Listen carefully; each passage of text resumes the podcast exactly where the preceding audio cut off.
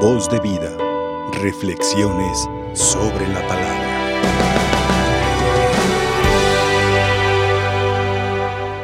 Apenas el domingo pasado escuchábamos este texto bíblico.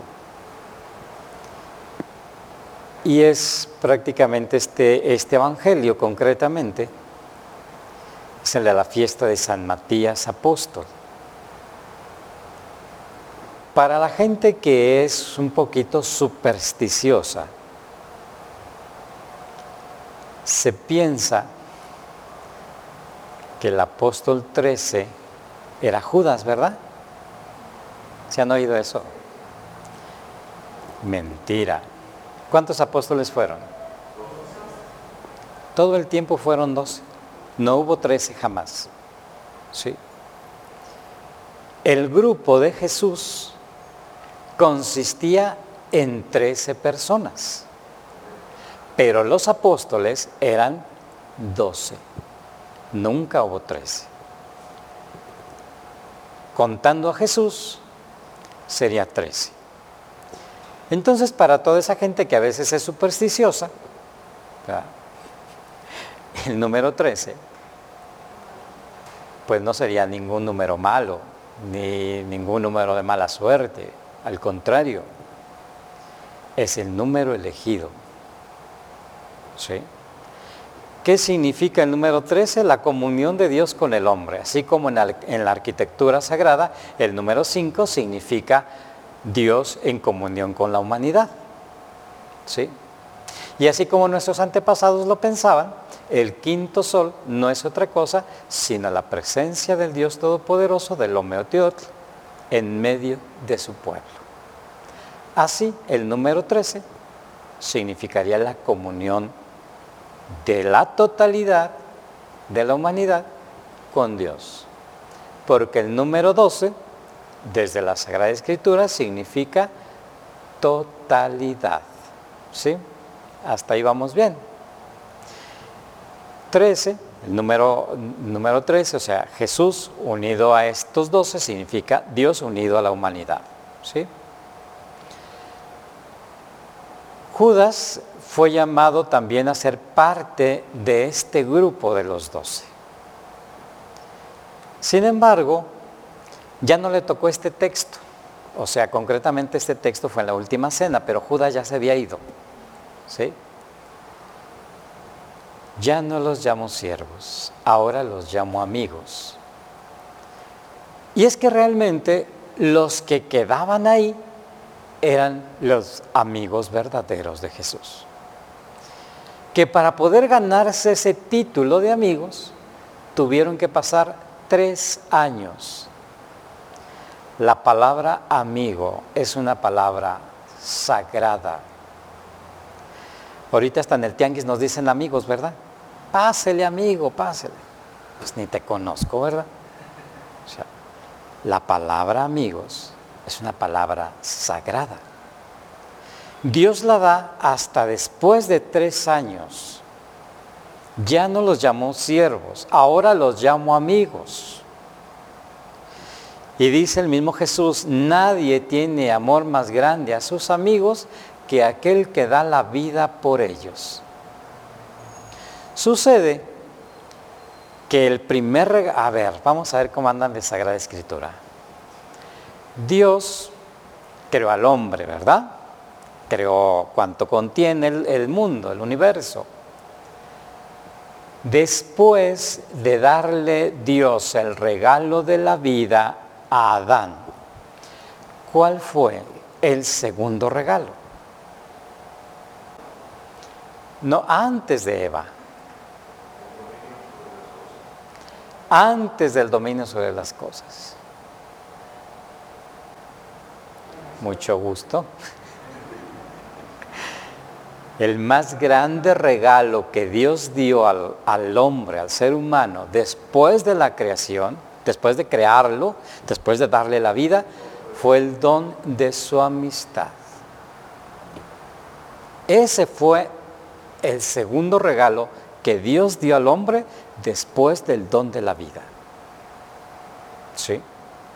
Con el soplo le dio la vida, pero después le dio su amistad. Y dice la Sagrada Escritura que todos los días Dios bajaba a platicar con el hombre porque era su amigo. Y con los amigos platicamos. Y con los amigos compartimos. Y con los amigos somos transparentes y somos sinceros. Por lo mismo entonces la amistad es la forma más limpia de amar. Y lo, muchas veces lo he dicho, tanto aquí como en la radio, a Dios solamente le faltó elevar el don de la amistad al grado de sacramento. Porque el verdadero y auténtico amigo santifica, así como santifica el bautismo, como santifica el sacramento de la penitencia, como santifica el sacramento de la comunión y todos los sacramentos. El verdadero y auténtico amigo santifica. Y luego yo mismo me respondo, ¿por qué Dios no elevó la amistad al grado del sacramento? Pues yo mismo me respondo después, ¿verdad? Porque los seres humanos somos tan débiles que confundimos la amistad con simples remedios.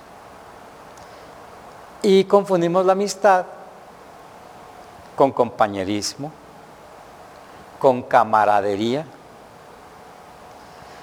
con aquel que es mi compañero de parranda o que me da por mi lado, y eso no es amistad. El verdadero amigo corrige, el verdadero amigo ama y nos ama así como somos. No nos dice, amigo, pues baja de peso, mira más que gordo estás. No nos dice, ¿verdad eso? Oye, amigo, pues este, pues hazte algo. Andas todo guandajo, fodongo, ¿verdad? el verdadero amigo nos acepta como somos.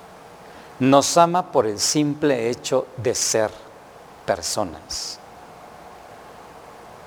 Y me atrevo a decir que es también la forma más limpia de amistad, porque con el amigo no se anda uno con rodeos y platica transparentemente lo que hay en el corazón. Y el amigo comprende y el amigo perdona y el amigo puede corregirnos y podemos emberrincharnos. Y a lo mejor hasta dejarle de hablar un tiempo. Pero el amigo siempre va a estar dispuesto a perdonarnos. En el amigo no hay rencor. Simplemente se perdona y, empezamos de nuevo y no hay problema. ¿sí? El amor del amigo no está condicionado. Al amigo podemos ser transparentes para decirle nuestras cosas sabiendo que no nos va a juzgar, nos va a comprender y si las cosas están mal, nos va a orientar. El amigo es capaz de estar siempre en los momentos complicados, porque en los buenos hay mucha gente, en los complicados nada más los verdaderos amigos. ¿Y cómo se dan cuenta de nuestras preocupaciones? ¿Quién sabe? Pero ellos se dan cuenta en los momentos en que más lo necesitamos, están ahí que es cuando las cosas no van muy bien. Jesús dice, hasta después de tres años, tuvieron que ganarse durante tres años este, este título. Ahora no los llamo siervos, los llamo amigos, porque les he dado a conocer todo. O sea, cuando se es amigo, no se guardan secretos. El amigo sabe nuestros secretos, cosa que a veces los esposos no hacen, ¿verdad? O sea, con el esposo o la esposa hablan así como que lo que conviene, pero no sé sincero. El amigo es un regalo que viene de Dios, por eso dice también la Sagrada Escritura, quien encuentra un amigo ha encontrado un tesoro. Y el gran tesoro de la amistad que Dios tenía con el hombre quedó rota con la desobediencia de Adán y Eva. Dios no se aferró a perder al amigo, porque cuando se ama, entonces la amistad no se puede romper. Nació en el paraíso, por lo mismo tiene sabor a eternidad. Una verdadera amistad no se va a romper nunca, a pesar del tiempo, a pesar de las distancias, a pesar de las, las dificultades, no se va a romper. La desobediencia rompió la amistad con Dios, porque el hombre era débil. Dios lo había elegido al hombre para amigo, pero el hombre no había elegido a Dios como su amigo. Y a veces también en la actualidad puede más la soberbia, puede más la ambición, puede más el orgullo que el don de la auténtica amistad. Para que haya una auténtica amistad tiene que haber amor de ambas partes y un amor generoso que sea capaz de unirse para siempre. Pero cuando de una parte hay la disposición y de otra parte no, entonces es fácil que esto se rompa. Dios había elegido al hombre para ser su amigo. Y entonces no se aferró a perderlo y viene toda la historia de la salvación que como Dios fue preparando un pueblo para recibir a su hijo y que su hijo fuera quien restableciera nuevamente el don de esa amistad que quedó rota en el paraíso. Y el momento en el que Dios une nuevamente la amistad del Padre Celestial con la humanidad es el momento de la cruz. En el momento de ser levantado. En el momento de consumarlo nuevamente todo. Y esa fue su última palabra. Todo está consumado. Y es entonces cuando se establece esa escalera maravillosa que es el árbol de la cruz, que une el cielo con la tierra y a la humanidad con Dios. Qué hermoso, ¿no? Es la cruz de nuestro Señor en alto para unir al Padre Celestial con el hombre y nuevamente restablecer el don de la amistad que había, sido roto en el paraíso. Y por eso la amistad también está marcada con la cruz y tiene sabor a Cristo. Porque la verdadera amistad es capaz de sacrificarse. Y es capaz de entregarlo todo por aquel al que se llama amigo, al que se le ama como amigo. ¿Sí? Nadie tiene amor más grande que aquel que da la vida por sus amigos. Judas ya no le tocó pues ese título. Pero entonces quedaban solamente 11. Había que completar 12 para que simbolizara la totalidad del pueblo de Dios. Y entonces eligió como amigo también a Matías. Y Matías tuvo que morir también derramando su sangre. Por eso el ornamento rojo. El que ama al amigo es capaz de entregarlo todo. Y Dios, nuestro Señor, entonces restablece ese don de la amistad que se hace presente en cada Eucaristía. Y al igual que en el paraíso, que bajaba todos los días hablar y a convivir con el hombre, el Padre Celestial baja a este altar para estar con sus hijos, con aquellos que eligió para que vayan y den fruto, con aquellos a los que nos llamó amigos. ¿Y cuál es el momento? Concretamente en que nuestro Señor, nuestro Dios completito, Padre, Hijo y Espíritu Santo, se unen en este altar.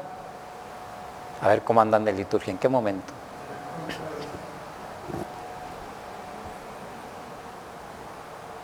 ¿En qué momento?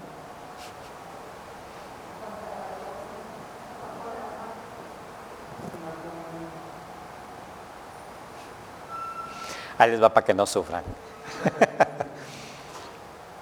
Primera parte de la liturgia eucarística. Cantamos la bienvenida a Dios con el canto del santo. Estamos preparándonos. Dios ya nos habló por medio de su palabra escrita. Pero estamos preparándonos para esa presencia real de Dios. Y entonces, después de cantar la bienvenida con el canto del santo, el sacerdote invoca al Espíritu y baja el Espíritu. En las palabras de la consagración, primera campanada, en, los, templos le dan la primera campanada para que sinquen. Ah, invoca al Espíritu. después de invocar al Espíritu, entonces por medio del Espíritu Dios transforma el pan y el vino en el cuerpo y la sangre de Jesús, que es el Hijo. ¿Quién falta? Falta el Padre. Todavía no estamos completos. ¿Sí? Y es entonces cuando se vuelve a repetir el sacrificio de Jesús en la cruz, que vuelve a elevarse para hacer puente entre Dios y los hombres. Y donde ese puente hace que el Padre venga hacia nosotros. Y ya no es físicamente en una cruz, sino en las manos del sacerdote, que es elevado al Padre Celestial y le dice a Papá Dios, por Cristo, porque Él nos, lo, nos dijo que lo hiciéramos, con Él, porque Él ya está entre nosotros, en Él, porque somos su pueblo, a ti Dios Padre Omnipotente, en la unidad del Espíritu Santo, todo honor y toda gloria por los siglos de los siglos. Mis hijos, esa parte en la liturgia se llama epíclesis. Es la parte más sublime. Y estamos de pie, como estaban María y como estaba Juan y como estaban las mujeres al pie de la cruz. Estamos también nosotros de pie cuando el sacerdote eleva nuevamente a nuestro Señor, simbolizando ese sacrificio de Jesús que une el cielo con la tierra y que lo vuelve a sellar con su sangre y con su cuerpo entregado por aquellos a los que nos llamó amigos. Y entonces ese amén que decimos después de, esta doxología, tiene que ser un amén fuerte y solemne. Que así sea, que Dios esté con nosotros, que el Hijo de Dios se siga entregando para hacer puente con la humanidad que el Espíritu Santo nos siga impulsando a unirnos con el Padre Celestial. Y entonces el Padre Celestial baja. Y entonces ahora sí, ya estamos completos, ¿cierto? Y es entonces cuando decimos, Padre nuestro. ¿Se ha fijado qué hermosa esa parte? Después de que el Padre Celestial ya bajó, entonces ahora sí le decimos, Padre nuestro, porque ya estás con nosotros como en el paraíso, para estar con nosotros. Y entonces el Padre Celestial nos invita a este gran festín de la Sagrada Comunión. Ya no los llamo siervos, dice Jesús. Ahora los llamo amigos. Y Matías se unió al grupo de los amigos para ser testigo del amor de Dios ante los demás. Así Dios en cada Eucaristía nos llama, nos quiere como amigos. De nosotros dependerá si aceptamos esa invitación de Dios o nos mantenemos al margen. Dios quiere estar con nosotros. Dios quiere que seamos sus amigos. Dios quiere demostrarnos su amor, su misericordia. Por eso perdieron la vida todos los apóstoles predicando esa buena noticia del amor de Dios. No lo hagamos a un lado, al contrario, esforcémonos. Eh, Matías tuvo que suplir un lugar. Y ese lugar no era el más agradable, ¿verdad? Era de aquel que le había traicionado. Y a veces en la vida ordinaria también nos toca suplir o hacer lo que otros no hicieron.